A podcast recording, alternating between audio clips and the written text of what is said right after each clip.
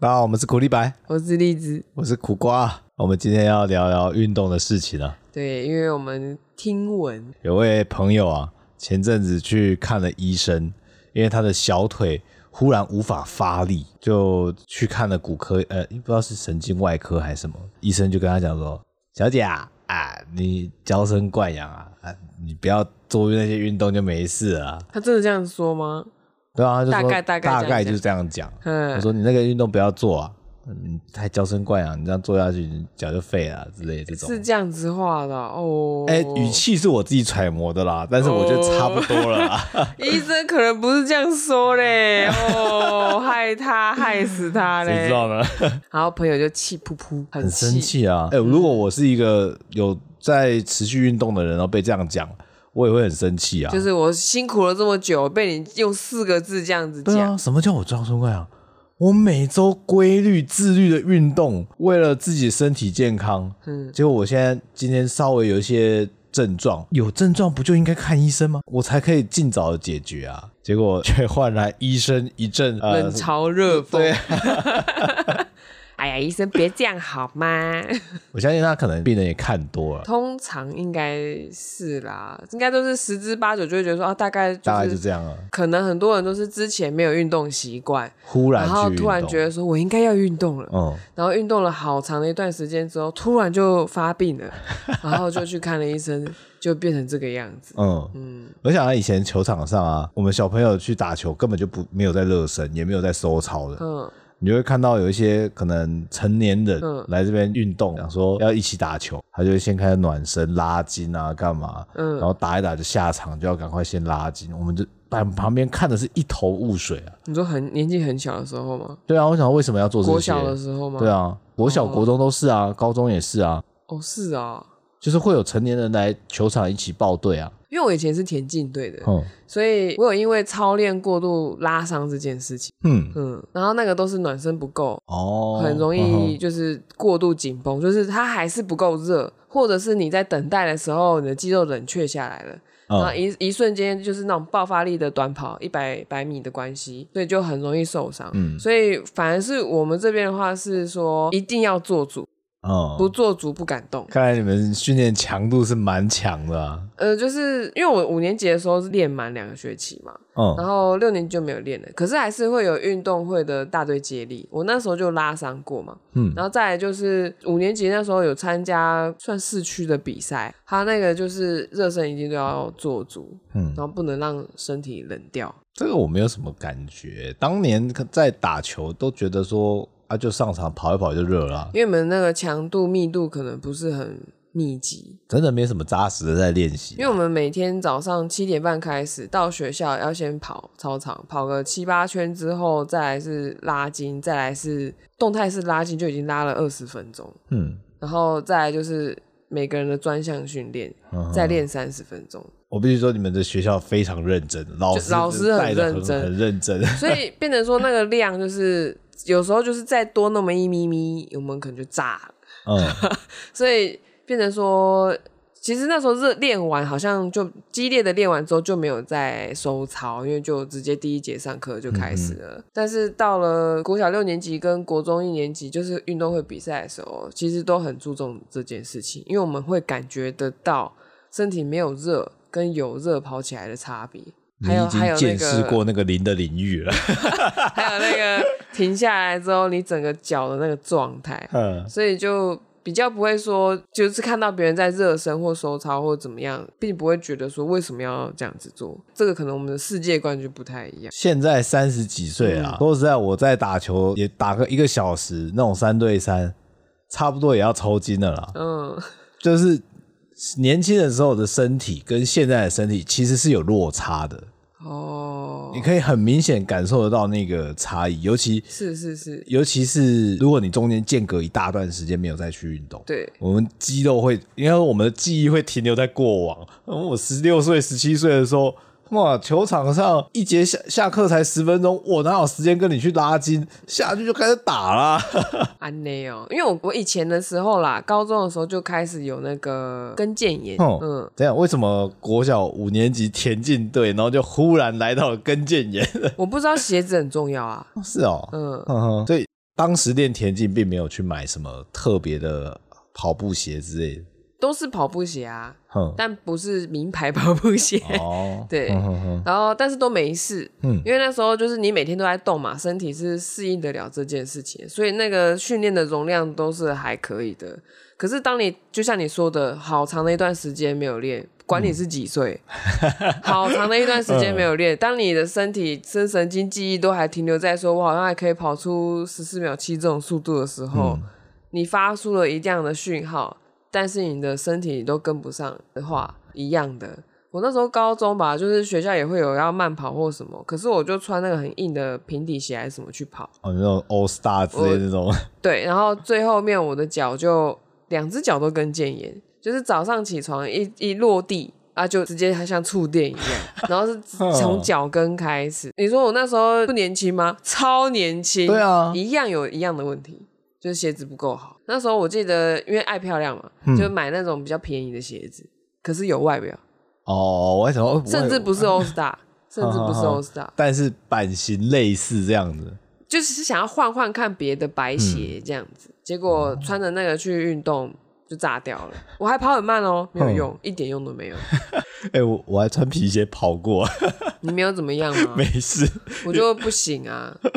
但是但是我没有跑很远啊，嗯，就是我没有跑很久。对，我们那时候是跑操场，不知道跑几圈这样。嗯嗯 有了这些前车之鉴呢，我就出社会之后发现到自己有一点点椎间盘突出，嗯，就去报了健身房嘛，嗯，嗯，就是想说那时候很流行核心要练核心的这种概念，就书上会有啦。嗯、可是那时候台湾的健身风气都没有起来，基本上会去健身房的就是一些大肌肉，嗯，男生一大堆这样，还在很。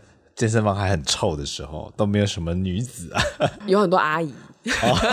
你不能说阿姨不是女子吧？欸 呃、呃，就是那个时代就就已经去练了，嗯、但但我自己也没有想过说，就是年纪再往上叠叠叠，还是有身体的那个运动容量的问题。嗯嗯。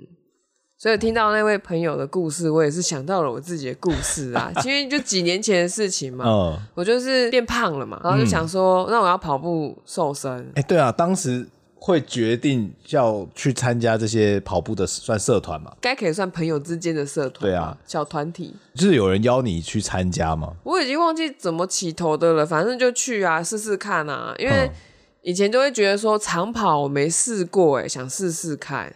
那跑着跑着生理期都不来，好可怕。你的身体觉得要十八里路长征啊？可能心里面多少会觉得说，如果我运动起来可以体力增长，然后又可以变瘦，好像很不错啊。照你讲，这应该是一个很正面的决定才对。结果我一公斤都没有瘦啊，然后生理期又不来，生理期不来都变胖了啊。然后脚又坏了，脚又坏了。我那时候就是有点有点不自量力，就是没有考虑过说，我一直以为就是出社会之后就持续的有在运动，但是频率不算很高，至少一个月会一到 三次。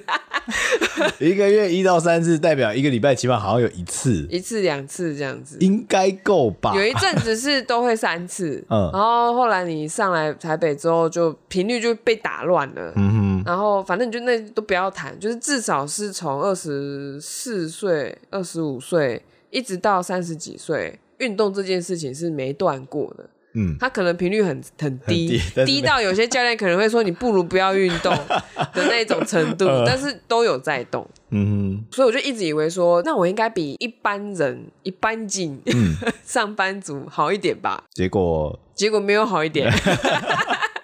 真的没有好一点，真的下去跑过之后，发觉哎、欸，好像没有比较好呢。就是那时候跑一跑之后，就觉得脚怪怪，然后我一直以为是身体没热。我不会觉得说这个是运动后的一个肌肉酸痛，应该是正常的这样。不一样哦，那个踩下去就知道说哎呀拜，因为我右脚都没事啊，我左脚就一直觉得酸酸的。嗯，其实它已经在发炎了，我根本不知道。嗯，然后就想说，哎、欸，那时候大家又在分封爬山，在疫情之前嘛，哦，然后就跟着去嘛。去完之后，下个礼拜就想说，哎、欸，我没事啊，再去爬另外一座山。嗯，然后脚就肿起来了。在爬的时候就已经觉得不太对劲了，脚会痛了，就是脚落地之后就开始会痛了。哦、可是又跟跟腱也不一样，就后来把那鞋子脱掉之后，奇怪，我脚肿起来了，可是它没有任何的淤伤。哦，嗯。很妙啊，这这真的是很奇怪。对，那时候觉得我是去复健，可他那一间他又没有 X 光，但是可是他用超音波直接照的时候，就可以看到那我那个肿起来的地方，嗯，有不正常的。增加的软组织，所以当时他就跟你讲说，这个是副周状骨症候群。然后我就咨询了一下，说，哎、欸，有什么治疗的方式？听到一个专有名词，就觉得，嗯，好贵哦，不要做。这个副周状骨它是会自己好的吗？就是像说我扭伤，我应该不动一个月，也许它就会好了？不会啊，因为它是一个软组织增生这样啊，就像骨刺一样啊。嗯、大家都有周状骨。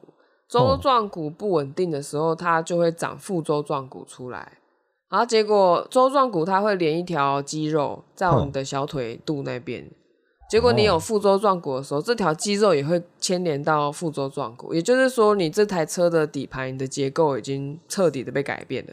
哇，人生已经毁了，对吧？对。如果说你想要把副舟状骨用物理的方式把它磨掉，然后把小腿的肌肉牵回到你原本的周状骨的话，那对于你的那只脚来说，它就是一个重生之路，肌肉跟神经全部重建。它不是乐高哎、欸，要不要拆下来装？你就你就想，原本只有周状骨，它连了一条线，然后会牵动着你的腿的到膝盖那边，然后但是它今天那个骨头好像多了一块。然后就说我也要一起工作，然后那条皮绳呢就牵着两块，所以你今天想要把那小的切掉的时候，一定会影响到那块宽的那个皮绳的构造，然后你就要把再把它，就是不知道他们是要怎么拉回去。嗯，然后那时候我还去 Google 了一下，就是说这个要专门找足部的骨科医生治疗，然后我就想说这没救了啊，去哪里找？你，你有钱还？治不到，你还要还有时间可以治，对啊，就觉得很痛苦，因为那时候已经变成是肿到就是走路都会痛。那时候你有印象吗？对啊，然后逛个街就不行了。然后栗子就开始不断寻找适合的鞋子，没有用。现在想说，会不会是因为鞋子太硬？会不会是因为我穿不合适的运动鞋？对，因为以前高中的时候跑了那个步，穿了很硬的鞋，嗯、就觉得说是不是硬鞋不好？开始知道，哎 哎，欸、打不赢怪兵器不好。我今天脚烂了，是不是怎么样？鞋子有问题啊？哎、欸，可可是确实鞋子有问题啊。欸、是不是 N 牌的啊？嗯，或者是什么牌的？不要乱影射好不好？就开始去试，结果发现其实当你足底不好的时候，什么鞋都不好哦。嗯，而且我原本就知道，就是我们从小到大都穿鞋子的关系。其实现在的所有的人类啊，就不分亚洲还是西方，所有的人类都有那个足弓塌陷的问题。其实你走在路上，有去看过正常足弓的高度的人，你就会知道，足弓塌陷的时候，他小腿的那个后腿的形状是跟一般有翻，就是足弓有翻起来的形状是不太一样，方向感都不一样，他那个重力压下去的位置都不一样。那我因为是左脚的结构改变，所以它看起来很像足弓塌陷的人的问题。哦，可是其实它没有，它很像，但是没有，因为我右脚是正常的，我有去踩那个足弓的那个影样子。就是有想说要去买鞋垫，那种硬的矫正用鞋垫吗？我我买啦、啊，然后花了快一万块、嗯、买那一对，然后 然后去踩那个脚印，我右脚是正常的，嗯、然后你就会看到很多客人的脚，嗯、我就想说这个人为什么还可以站着？就是很多人的脚印，就是如果你有机会去买足弓垫的话，因为我相信有些人他脚痛。他没办法等待，就是训练他脚足弓拉回来的时间，他必须要有一段适应期，嗯、就是磨那个过渡期，有一个足弓垫来辅助他。你去买那个垫子的时候，相信很多店家都会让你去测你的足弓的那个力道还是什么的，嗯、就是你就踩上去，它会印出一个东西来。嗯，我就看到我的左脚哦，它其实就是只有小指一点点，它没有踩下去，但我觉得我站好了。嗯嗯，然后你也会看到，你足弓照理说它应该不要印到东西，你会觉得它面积好像多一点点，还是有点像那个辐射状一样，越大力的地方越红，越轻的地方越蓝嘛。我有点忘记了，它好像是呃深浅度的差别。哦，嗯嗯嗯，总之很明显，那个张图就可以看出来。就你好像你你出生的时候会盖一次脚印，然后当你足弓不好的时候，你会再盖一次脚印。对。这种这种感觉，就是你可以比对一下，你小时候是可以正常的整个这样落盖好的，嗯，啊，结果那个你长大之后这样站着的时候不见得，对，虽然小时候是被迫这样盖，搞不好它各个方位转一转，对对对。但你就觉得蛮有趣的。然后你看到其他客户是，你可以想象小朋友盖脚印的那个脚丫丫的样子，对不对？嗯、你看其他客户的印子，你就会看到那个足弓啊，那个月亮形没有完整，然后脚趾有三指没有印子。你 有这个人是如何站着的？用大拇指跟小拇指这样子，而且他是两只脚都是哦。我整个疑问哦，我是右脚是正常的，阿姨说没有问题，哦、就是柜姐就说我右脚没有问题。怎么觉得这好像脚步的心理测验一样？他就说你就你就轻松你就站上去，你就觉得你站好了，而就印出来就是不对，然后他就会找那个适合你的垫子，哎、欸，真的立即见效。就是马上你觉得轻松很多，但不是说马上就不痛。最大的辅助就是你走路的时候好像没那么痛了，不会，然后可以再走久一点，维持自己的正常生活。对，但运动有困难。我们也因为这个事情啊，几乎就没有再去爬山了。对，爬不了，户外活动瞬间降到几乎。那还记得我当初为什么开始运动吗？想要变瘦啊。哦、嗯，然后因为这样子胖了。然后花花了九千块买一块塑胶垫垫在脚上，两块，两块，不是不是九千块，是一万。那个随便路边摊买的鞋子套上那个足弓垫，瞬间都名牌一样，一万块的鞋。对啊。我自己都觉得很惊讶，所以后面就觉得说啊，就是人有时候不知道自己的运动的那个传动链顺不顺，肌肉是不是其实够有力，可以正确的去执行这些动作。我们可能觉得我们这样一开始动起来，我我前面一开始动起来的时候都觉得自己没问题啊，嗯，到超过一个量的时候就炸掉了，而且炸掉之后还很难回来。恢复不了，恢复不了，还会变胖。而且吃也不是吃的很夸张，那像大家想说，哇，我每天吃宵夜啊，然后零食啊，洋芋片什么到处乱吃，就没有，都没有。还是变胖。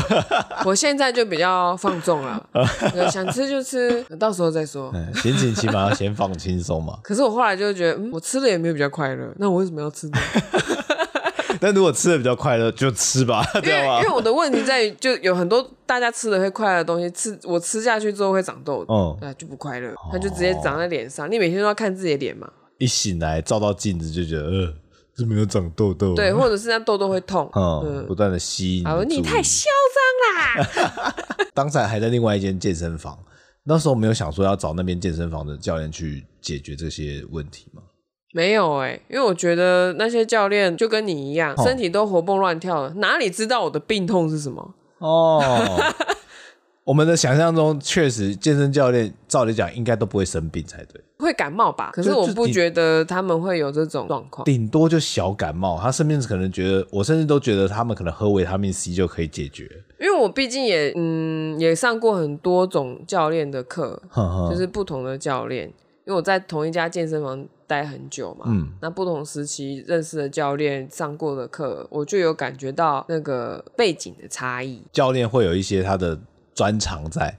有一些人是本科系出来的，那当然他在做这种矫正训练的时候，他比较知道教这件事情。嗯，那有一些人他是职业转职，原本的工作太累，然后觉得那我来做健身好，因为他可能自己健一健，觉得说我好像有本钱做这件事情，肌肉够大，肌肉够大，脸还够好看，那应该可以吧？脸还要够好看，通常都这样子吧？欸，我有说错吗？嗯，我不反对。对，然后然后这样子的类型的教练。就是他的风格，通常就是抄抄就对了。嗯，这一组做完再一组。他没有看到你脸色发白，可能不会叫你停。嗯嗯，我身为一个早期的女性会员，我自己是非常有感的，会觉得说我自己会想要找女性的教练。可是女性教练真的比较少。可是女性教练也比较能够了解你生理期的时候怎么办。他们甚至会跟你说，你就请假，你不要来浪费这一堂课的钱。哦，那那个教练也蛮好的。其实我我认识的大部分教练都会这样子跟我说。可是男生有时候会忘记这件事。哦，对。对，因为就是他不会记得嘛，你除非跟他讲，对，所以我就会有感觉到说，呃，如果这个教练他基本上他没有病痛过，然后他可能现在才二十几岁就出来做这个教练的工作的话，我觉得这跟他沟通这件事情上面是有困难的哦、嗯，除非他有相关的背景，知道有些人不是这么容易这样子，呃，做到这样、就是、这样强度的训练，其实对对他来说是有困难的，而且他可能像我们公以前公司的就前公司的团课。我那个教练也很厉害啊，他自己就很精瘦，都他参加那个西洋击剑，他是常青组，他年纪也也四十，应该有有有超过了。他做一些动作的时候，因为我们是美术嘛，就想说好，就是就是怎么达成，我们根本就连控制这件事情都做不到。嗯，然后他就一直在想说，这个动作要怎么降级？要训练一个部位，他其实有四个 level、五个 level、六个 level，然后他就要从。一阶开始教我们，他自己本身可以做五啊六啊，然后就一直在想说，为什么我们做不到？他每次都是满怀信心的认为说，他今天的菜单大家都做得完，啊，我们都让他失望。哎、欸，这个我还蛮有感的，因为最近在画室教小朋友嘛，嗯、有小朋友可能在三四年级，教一些稍微比较，我觉得还蛮初阶的东西，但其实对小朋友来讲，那个已经是他们没办法去消消化吸收了。嗯。然后我在回想自己小三小四的时候，哇，我画的有点不如他们呐、啊，还没开始练起来吧？对啊，然后现在要要求他们去练这些，嗯，就觉得哇，对我应该。试着站在他们的角度，站在初学者的角度去想。你你就想你自己三年级的时候在干嘛就好了。对啊，打电动啊。总之，就后来我发现，原来我们根本不认识我们自己的身体。我们太久没有跟自己的身体对话了。不是，以前我们在上健康教育课的时候，跟上体育课的时候，其实我们都没有很认真的去意识到说，这跟我们的身体有关。哦，课本是课本，课本是课本，是那张图上那个人。我现在很健康啊，我现在不会觉得有怎么样，我很瘦啊，我怎样怎样怎样。我怎么会需要每天摄取五蔬果呢？我没有便秘问题。五蔬果啊，我现在没有五蔬果，我也活得好好的、啊啊。每天吃鸡排真的还不是？失眠，我没有失眠的问题啊。就什么压力大。啊，就上课压力很大啊，不要上课就好了，放暑假就开心啊。那 等到那个哇，这个年岁这样叠叠叠叠叠，嗯，你现在要那些自己家的长辈，或者是现在你自己好了，回忆你以前上的那些健康教育课程的内容，哎，想不起来，想不起来，要吃什么维他命？维他维他命的水溶性、脂溶性，嗯、以前都考过的啊。结果我在听那个伊斯好辣的节目的时候。都要一直反复的在教，反复的在教，就觉得哎、欸，奇怪，这以前不是学过了吗？为什么会不知道呢？就真的是十几年前根本就没再用过了，然后就上过那一次，就上过那一次，对啊。可是你就就觉得跟自己的身体好像没有什么关系。嗯、可是其实我个人会觉得说，体育课不是应该可以让我们更加认识我们自己的身体活动度吗？但是他没办法教你老化会变成怎么样，就还没见识过。对。我就没没有看过我四十岁，我怎么会想到说？可是你可以看到别人四十岁啊，那是他，他跟我无 关。你还是觉得跟你无 关？就是我在十五、十六岁，我看到四十岁的人，我会想说，那个离那个跟我不一样，我以后不会变成这样子。我四十岁绝对不会变成这样子。的哎呀，我怎么会有肚子呢？对不对？哎，有没有？我现在这么精瘦，哎，有没有？想不到，想不到啊！太难想象啊！因为我们的身体的使用，还有它本身会累积疲劳，嗯，还有它的新陈代谢率会越来越缓慢。对啊，但也有一个说法是说，他活了这么多年，所以他也知道怎么偷懒，哦，所以你就会变胖，就是排不掉，嗯，因为他知道这样子就好了。哦，就回到之前我刚才讲到那个，我们球去在学校打球的时候，会有一些成年人来一起打嘛，嗯、他们都会跟我们讲说，你到这个年纪你就知道了，就是。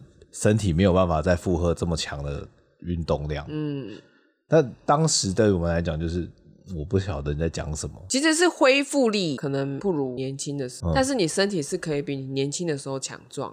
哦，是那个弹性，嗯、还有你肌肉的水分，再加上我们生活上啊，就应该是上班了，还有压力呀、啊，压、啊、力的成分也很明明显，嗯。就是那些大哥哥大姐，嗯、他们今天打完球，明天还是要上班的。嗯，他总不能说，哎，爬不起来，今天能不能请假？不能这样乱搞，假是很珍贵的、啊。小朋友呢？小朋友没差啊，我睡一觉，隔天起来就好了，我不会酸痛啊。哦，是啊，因为这个运动量其实对我们来讲是还好。好像也是耶，我练田径的时候也没有觉得哪一天。特别酸，特别你除非可能生生理期会比较有感受以外吧。哇，好难哦！现在想，我也想不太起来，觉得那根本就是光荣时刻。我那个被上了 buff，就上无敌一样，啊、吃无敌星星，然后到处跑，怎么撞都没事。时代，但我已经跑不出来了，那个、嗯、不可能。而且我我毕竟也是六年级那时候运动会这样跑步，我突然发现原来没练还是有差。哦，呃、哦，哦，哦，瞬间要爆发起来的时候，没办法。那个，你就算做了暖身也一样，你平常没练习就是没练习。想象起来都很像那种什么老拳手，就有新的挑战者要来了，在拳击赛上面，然后他看到对方的拳，但是身体却动不了。对。哎，我也在想，是不是因为这样子，所以我才会从就是知道身体有状况之后，我基本上不会放弃说我要动这件事情，即使频率很少，我也要挣扎。最起码觉得动一点是就补一点回来，就是假设你一个月动两次好了，你一年动了二十四次，跟你一年只动一次，拼尽全力，频率还是还是有差别的。再怎么样，我应该还是呃这个前段班的吧。可是后来因为有上一些团课或什么，其实那个频率都有拉高，嗯、只是说哎、欸，那个心肺类型的量没有那么多，哦、所以我才会想说，那我心肺的多增加一点，就超过了我可以负荷的，直接就炸裂，直接炸裂，腿炸裂。嗯，从因为，我是去年再重新上这堂教练课，对，去年重新认识了自己的腿。我们忘记为什么，总之前一个健身房把它结束掉之后，嗯，我们就想说还要再找。还是要维持这个运动习惯。对，因为我之前流产的关系，哦、就我不是很想要再去一个我觉得很难针对我个人特质化的课程的那种健身房。嗯，我比较想要就是去那种比较紧密一点点，知道我状况，然后就可以调整教练或什么。不要说我这个签了，然后就只能这个，我会觉得很没有弹性，嗯、就没有考虑到我身为女性的一个需求。因为我的想法就是，我如果怀孕了，我也想要持续运动。可是我竟然在那种连锁的，可能我不知道问谁，我待。比那些我之前的教练还久，那那怎么办？资深客人，对啊，那怎么办？他们都已经飞到不要飞到别的地方去了啊。嗯，你的会籍还在那里，后来反正我就解掉了，我就我也觉得那是一个伤心的一个地方。哦，哦，嗯，然后就想，那我要从一个新的环境里面去重建这个习惯，结果就被那个咨询的人说，等等。你不应该想着你要减肥，你要先重建你的脚。哦，然后我就想说，我脚没救了还可以吗？他不是这样了吗？然后，那个教练就说：“我脚也曾经没救过啊。”然后他是问我说：“你有开刀吗？”我说：“我没开刀啊。”哦，他说：“那没有问题啊，你不要开刀。”哼，你千万不要开刀。然后就跟着这位教练练了一年多。其实练半年的时候就有起色了，哼，就是哎不痛了耶。然后后来就听他的建议，换了篮球鞋之后就，就哎呦，哎呦，是世界不一样的嘞。哦，嗯，之前的话都是穿跑步鞋之类的。对，就是比较软的，因为开始脚痛之后，你不会想要穿硬的鞋。哦，你就会想要走什么气垫鞋啊，软软的那种软胶，就是最好是里面像瑜伽垫一样的。强调那个吸震这件事情吗？不是，它就是强调它有。像瑜伽垫一样柔软，你踩下去会符合你的脚型一样。记忆鞋垫类似，就以前买鞋子的时候都在意它有没有吸震，有没有弹性。嗯、我以为那样子就可以让我的膝盖好一点。结果重点都不是在膝盖，不在于哪里。嗯、我也经历过那个人家说要练股四头或者是什么什么的那个健身时代的洗脑，嗯、然后就后来发，就是现在跟了这个教练上课之后，就觉得，哎，我又洗刷了一次三观哦，得到了新的知识、新的技能吗？我不敢说，因为我不是专业的，嗯、因为他们自己教练不同的教练之间也会打架嘛，虽然他们自己本身不会，可是。北中南啊，或是医生啊、教练啊，呃、观点都不太一样。嗯、可是以我自己的个人经验来说，就是哦，原来足弓这样子重建他的那个运动习惯，就是运现在讲的运动，不是说我一定要去跑跳就叫运动，是他做这个活动。嗯、我今天要走路，要做这些关节运动，就好像你动画师要 key 卡，要帮那个泵开始动态起来的时候，哦、那一些活动它是。以谁为主导？以什么什么来做辅助的？就是重新认识这件事。那这个是以前健康教育课跟体育课可能不会教到的嘛？哦，如果教这个，我一定睡着啊。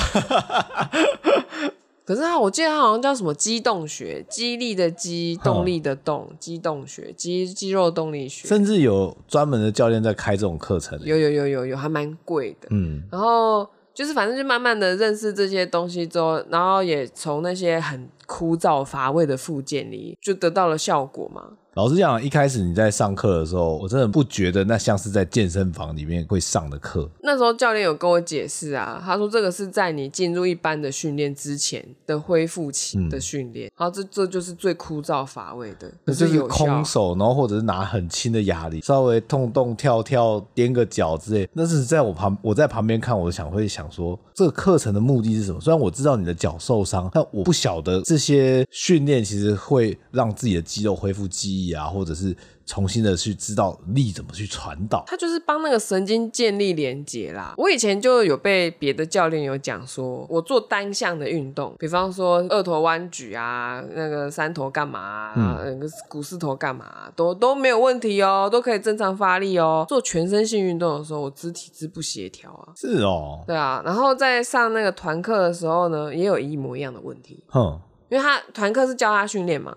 它很容易有全身性的有氧运动，嗯，心肺的也好，或者是肌耐力的也好，或者是无氧的也好，都有。因为一一同一种动作，你速度不一样，它不是效果就不同。对啊，然后都有全身性的连接的问题。难怪哦，我们不太适合跳舞这种事情。对，然后所以当现在说脚需要做重建这个传导的时候，我是可以懂说在干嘛的，因为我知道我个别做都没问题，可是今天要全身做的时候，它有问题。哦、那这件事情它会潜移默化到我的日常中，比方说我坐着站起来，我站着坐下来，走去厕所或去哪里上下楼梯。嗯，他如果都是用一个会给身体带来负担的一个活动方式的话，那不就意味着我平常就给身体带来了一个疲倦，然后我突然又做了一个不是很正确的方式使用自己身体，然后去跑步啊、跳舞啊、干嘛、爬山啊，然后炸了。说到跑步这件事情，我会想说，跑步也需要教练啊！我不是跑起来，我真的不会跑步吗？嗯，我又不是小纯，我不会跑步吗？哦，是哦，可是因为我是田径队的，所以我就觉得说跑步当然需要教练。对，我们不需要跑到像田径队这么厉害，我们只是要持续有运动习惯的跑步。结果因为我这样子的运动，反而我受伤了。对，因为你没有正确使用你的身体。嗯，可是大家都认为我正确的使用的。对啊，我的身体我怎么会不知道呢？哎，你不知道啊？居然有需要别人来教我啊？你知道像那个，因为我要吃那个压力丸来维持我的。就是改善我的重症肌无力的问题嘛，嗯，然后之前教练就会说，我从来没有要跟学员说你不要再做了，但是你如果撑得了多再多做一组，他也不会阻止啊。对，但是他就觉得说一定要阻止我。男生的话，他可能就放给他去了。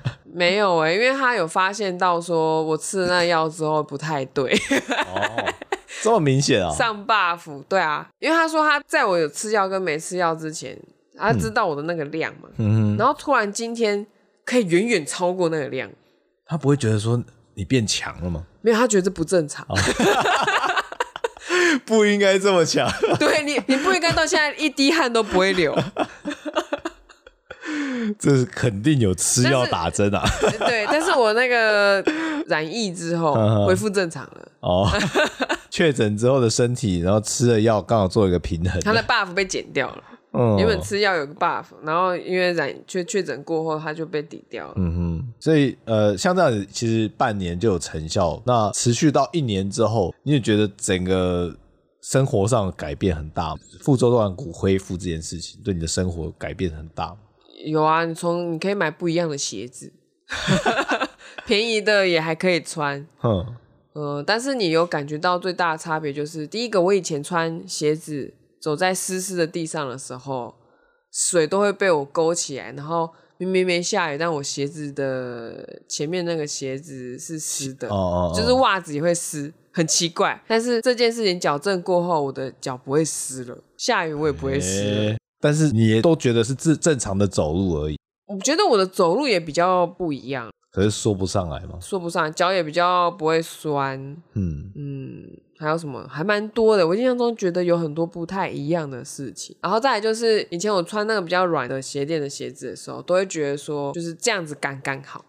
然后现在就会觉得说、哦、奇怪，为什么好像踩在云上面，好奇怪。没有脚踏实地的，没有脚踏实地的感觉，而且你可以感觉到每一步踩下去。它好像有个弧度可以让你选。你就踩在软的鞋子这样走的时候，就是比较软，我穿比较软的鞋子走在马路上的时候，就会觉得说，哎、欸，我觉得我踩下去，我可以感觉到它鞋底的弧面，我可以往外翻一点，往内压一点，或者什么，就有个角度的差，感觉很不稳。可是我以前都没有这种感觉。哎、然后我有跟教练讲过这件事情，嗯、他就说，因为我的足底整个腿已经恢复一个样子了，我已经不再是以前的我了。就是他他有能力去控制 这件事情，就是我落地之后，我可以自决定要用哪一个角度去踩地板。你已经拿回自主权了。对，但是你要说他还可以再更进步吗？一定可。嗯，就是那种。脚尖着地之后的神经反射啊，或者什么训练，就就还是持续像跳绳一直在练习。前阵子我们去健身房的时候，我们旁边刚好也有一个先生正在练跳绳。嗯嗯，哦，他跟我刚开始跳绳一样哎。对，我忽然回回忆起以前的跳方法，跳绳的方法。我也必须说，我在旁边蹭课蹭的真是蛮有价值的。你别这样，去上课好吗？呃，钱也是我自己缴的，啊，只是说，嗯，教练要既然要多送我，我也是接受啊。嗯，蹭着蹭着，哎，欸，跳绳，毕竟啊，虽然说蹭课归蹭课，练还是要自己练。嗯，有练还是有差。所以到现在，我的脚就是有些鞋子啊，你可以感觉到说啊，这个鞋子不是人穿的 就它没有什么保护的功能，嗯、你可以感觉得到差别的。所以就有时候现在会思考说，我要外观还是要什么，就是要思考。毕竟球鞋就没有像平底鞋啊或者休闲鞋这么好看。但是我也想说，是不是要花一点钱去看看比较好的休闲鞋，兼两者兼顾一下，嗯、平衡一下这样子。毕竟你的脚现在已经是有。自主权的人啊，而且因为我脚很宽，真的很宽，所以选鞋子本身也比较麻烦。嗯、但至少现在不会有以前那种困扰，就是说鞋子要多大一号，然后加一大堆鞋垫，好像只能穿丑丑的鞋子了这样子。复健之路真的都很漫长啊，嗯，需要很多的专业的人来协助，不管是医生的判断，或者是教练的帮忙。哎呀，那个医生有时候讲话很机车，这倒是真的，这是真。我还很记得，我那时候去检查我腰往后，就觉得奇怪，怎么有一种很不正常的酸麻。嗯，然后我就在骨科那里等的时候，就有一个妹妹请妈妈带她来看骨科。嗯，然后医生就跟她说：“我现在跟你说你没有问题，你应该要很开心啊。”然后那妹妹就一直觉得说，她很想要得到医生认定她哪里有问题这样子。嗯嗯，然后医生就一直跟她讲，一直跟她讲。讲不通，说说不定那个妹妹真的觉得她某部分很痛，某个地方真的有刺痛感。但就是医生就觉得那个没事啊，没事啊，这样子。然后再来就是那个有一些小姐们，就是一定要穿很漂亮的高跟鞋。嗯、然后医生就跟她说：“你呢 就穿比较丑，但是对你的脚比较好的鞋子什么什么的，就没事了，就没事了。”不行啊！我去约会，我一定要穿高跟鞋啊！